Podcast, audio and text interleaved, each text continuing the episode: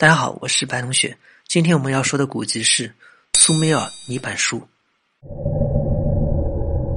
大家不要有什么怀疑了，苏美尔文明确实是目前世界上已知的最早的文明，它大约形成于公元前三千二百年。这个怎么形容呢？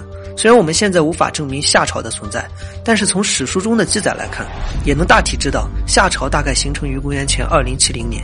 也就是说，这个苏美尔文明比夏朝还要早了一千二百年左右，而且。这个苏美尔文明是有遗址的，甚至在这片遗址中还有文字、神庙以及众多残破的宫殿。大家可以想象一下，比夏朝还要早一千二百年，这什么概念？按照神话的记录来看，这个苏美尔文明大约就存在于人神共存的上古时期，属于神话中的文明，从神话中走出来的国家，并且人神共存、天地相通，这种情况肯定不是只存在于华夏大地。那么也就是说，探索苏美尔文明的发展状况。也就是间接证明神话传说的真实性，所以，我们今天就从苏美尔泥板书上的记录来了解一个不一样的上古时期。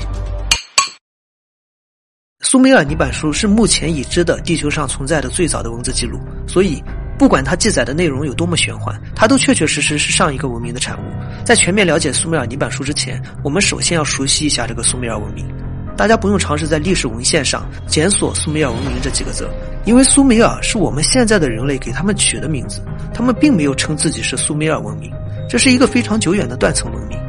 苏美尔文明的遗址存在于美索不达米亚，也就两河流域。这两河呢，分别就是幼发拉底河与底格里斯河。我们在历史课本上学习的古巴比伦，就是诞生于两河流域，这是一个宜居地带。所以在这片区域上，还陆陆续续诞生过很多其他的文明。值得一提的是，苏美尔文明的语言与汉语是十分相似的，而且根据他们记录的泥板书来看，他们也是黑头发。至于他们与黄种人有没有关系啊？等会儿我们就知道了。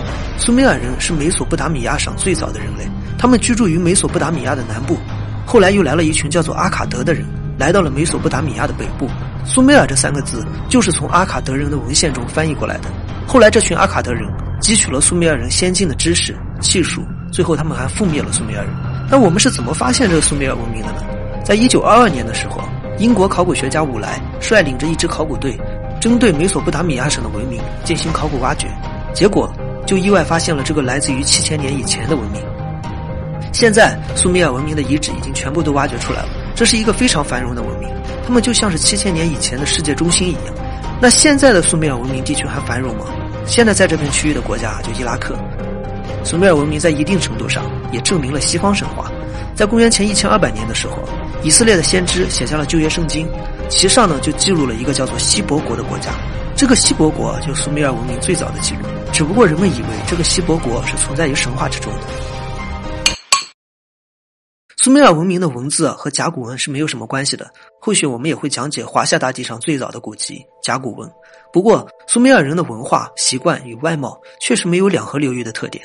所以，现在人们普遍认为苏美尔文明是来自于古老东方的某地，至于是哪个地方都没有说清楚了。甲骨文啊，又被称为是王八蛋，我也不知道为什么会有这个名称啊。它是因为被记录在龟甲和兽骨上而得名。苏美尔文明的象形文字也是如此，不过它们是被记载于泥板上的，因为被记载于泥板上，所以也被称为是楔形文字。苏美尔人在记录文字时，首先会用泥巴做成一个泥板，然后用木棒或者是骨棒在上面雕刻。因为这种雕刻方式形成的字儿是楔形的，所以才有了这个名称。之后呢，再晒干或者是烘干，就可以长期保存了。一直到现在，挖掘出来的泥板大约有三万多块。苏美尔人是挺能写的。有一点需要注意啊，苏美尔人的文字非常难以辨认，所以我们目前已知的这些记录是根据这个地区后世出土的楔形文字对比出来的。在华夏文明的上古神话中记录了，曾经在全球范围内啊发生过一场毁天灭地的大洪水。同样的记录在圣经中也有。我们熟知的诺亚方舟就是因为这场大洪水而得名。如果苏美尔文明是存在于上古时期的话，那么这场大洪水他们应该是经历过的。确实啊，他们还真的有关于史前大洪水的记录，其中写道：那种情形恐怖的让人难以接受，风在空中可怕的呼叫着，大家都在拼命的逃跑，向山上逃去，什么都不顾了。每个人都以为。战争开始了，不过有一点需要注意啊，因为苏美尔文明过于久远，这个文明存在的时间太长，所以这场大洪水啊，也只是存在于他们的神话阿特拉哈西斯之中。在阿特拉哈西斯中，分别记载了创世神话与大洪水神话。这个创世神话与华夏文明的创世神话非常相似，里面是怎么记载的呢？说人是神创造的。怎么创造的呢？使用神的血肉和粘土混合而成的。先创造了人类的各个部件，然后呢，放在一个叫做命运之屋的房间内组装。这些神创造人的目的啊，就是寻求一些免费的劳动力，所以他把这些人称为是人造人。后来，人类慢慢产生文明，开始繁衍，数量迅速增大。但是这也引起了众神的恐慌。为了控制人类的数量，众神将疾病、饥饿、贫困、瘟疫、旱灾等灾害降至人间，最后甚至将洪水降入人间。在这其中，有个叫做阿特拉的天神于心不忍，所以就将此事告知了人类。有部分人类呢，就创造了一艘船，这艘船应该就是圣经中的诺亚方舟，只不过在泥板上被叫做是船，于是人类才幸存下来。这个故事与《山海经》中的大禹治水和圣经中的大洪水都可以联系起来，甚至造人的方式都是一样的。因此，苏美尔人为了纪念阿特拉，所以就写下了这块叫做阿特拉哈西斯的泥板。在泥板上，除了有关于神话的记载之外，我们隐约也能看出苏美尔人的发展程度。怎么判断上古文明的先进与否呢？最直观的就是数字。考古学家曾经在苏美尔文明的遗址中发现了一块非常特殊的泥板。泥板上是一道两个数字相乘的计算题。如果把这道题目的结果用阿拉伯数字来表示的话，那么答案应该是幺九五九五五二零零零零零零零零。这是一个十五位的数字，这代表着什么呢？公元前五百年左右的古希腊文明啊，连五位数都计算不出来，就根本认不清楚，不知道这是啥。而这个形成于公元前三千二百年的文明啊，竟然可以将数字扩展到十五位数。当然，不只是古希腊人啊。公元前五百年左右的世界各地，都将超过一万的数字认为是无穷大的，就称为是无穷大。你到了九九九九，它能记过来；一到了一万，哦，这是无穷大，算不出来了。一直到公元一千六百年以后，这些数字才变得可以计算。到了十九世纪啊，人们才开始认识多位数。所以从这里也能看出苏美尔人对数字的了解程度。另外，苏美尔人计算时间的方式也是一分钟六十秒。从这里我们可以知道两点：首先，苏美尔文明是非常先进的。可能超出我们的认知。其次，数字和苏美尔人口中的神绝对是有联系的。数字这个东西是有奥妙的。苏美尔文明出土的医疗文书泥板上，上面有记载了一场手术。这个手术啊是治疗白内障的。记载的原文大致是这样：让他平躺，多人合作去除他眼睛中的阴影，让他再次看到光明。俄裔美国作家撒加利亚西琴对苏美尔文明进行过深入的研究。他在一九七六年时出版了一本叫做《第十二天体》的书籍。在这本书中称，苏美尔人对天文学也有高度的认识。苏美尔文明知道八大行星的存在和排列顺序，他们也知道海王星是蓝色的。而人类最早观测到海王星的准确颜色，是美国在一九七七年发射的旅行者二号。这个旅行者二号飞行到一九八九年的时候，才接近了海王星，这个时候才发回了蓝色海王星的照片。而且，这个来自于七千年的苏美尔文明是存在学校的，他们的学校就在神庙附近。学校由祭司进行教学，学习的内容就包括楔形文字和一些我们不知道的其他的知识。这是人类文明中已知的最早的学校。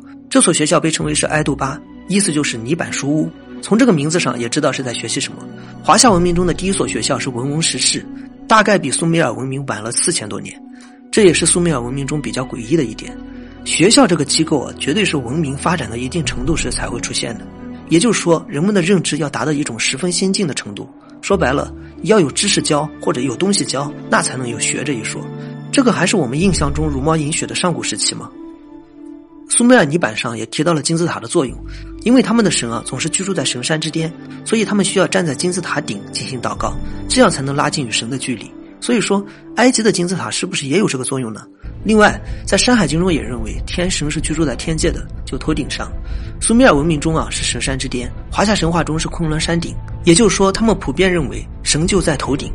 苏美尔文明中的神啊是用天空中的星星代替的，他们绘制的星象图与现代人绘制的几乎就一模一样。这个如果不是他们观测到的，就是他们学习来的。他们是从哪学习来的呢？唯一的解释就是他们神话中的神教导他们的，因为神教导了他们祭祀众多知识，所以他们才有东西可以交代后人，因此他们的后人才有东西可学。还有一点值得一提啊，苏美尔文明中的神是没有人形的，这个与华夏神话中的神有点不太相似。像伏羲、女娲都是人首蛇身，当然也有解释啊，有人认为他们是苏美尔人口中天神创造的第一批人，因为他们的起源更早，所以他们的知识才更加丰富。最后值得一提的就是苏美尔王表。苏美尔王表是一份古代文献，发现于美索不达米亚地区。其上的文字就楔形文字。这份文件列出了美索不达米亚邻近地区的系列城市以及统治者和统治时期，其中比较诡异的就是统治者和统治时期。根据王表记载来看，一开始王权从天而降，王权在埃利都，在埃利都，阿鲁里姆成为国王。阿鲁里姆是第一位国王，在位时间两万八千八百年。第二位君王阿拉尔加在位时间三万六千年。第三代君王恩蒙卢安娜在位时间四万三千二百年。第四代君王恩蒙加兰纳。在位时间两万八千八百年，他们的统治时间都出奇的长。八位君王合计统治了二十四万一千二百年。第八位君王乌巴拉图之后，苏美尔王表记载大洪水来临，而大洪水之后，苏美尔君王的在位时间明显缩短，最多的是第二十一位君王伊塔纳，在位一千五百年，还不及大洪水之前的任何一位君王的百分之十，与大洪水之前的君王差远了。后续有很多君主的寿命啊，都是有文献可以查询的，其上记载竟然与文献中的记载是一模一样的，也就是说，他可能不是编造的。众所周知，在《黄帝内经》中有一句话是：“黄帝问于天师岐伯曰：‘余闻上古之人，春秋皆度百岁而动作不衰；今时之人，年半百而动作皆衰者，时是异也，人将失之也。’”也就是说，黄帝认为上古时期的人的寿命啊是特别长的。皇帝大约生活在公元前二十六世纪。从这里我们对照一下苏美尔王表的记录，是可以看出，这个时候帝王统治的时间都是比较正常的。也就是说，皇帝口中的上古之人，春秋皆度百岁，有可能就是真的。他说的是伏羲女娲那一代的。那么寿命缩短的原因是什么呢？在泥板上也有记录，其中说到，大洪水惩罚了大部分基因改造不成功的产品后，尝试让阿努纳奇与智人的混血国王间接统治。那这部分基因改造不成功的，会不会就是上古时期人手瘦身的人呢？难道寿命缩短真的与基因的稀释是有关的吗？从一方面来说，苏美尔泥板与上古时期是相互对应的，它可以从侧面证明我们上古时期的神话记载。但是需要注意的是，这些记载并不代表苏美尔文明就是华夏文明的前身，也不代表它是我们的源头。Waiting waiting for love, nothing will get away.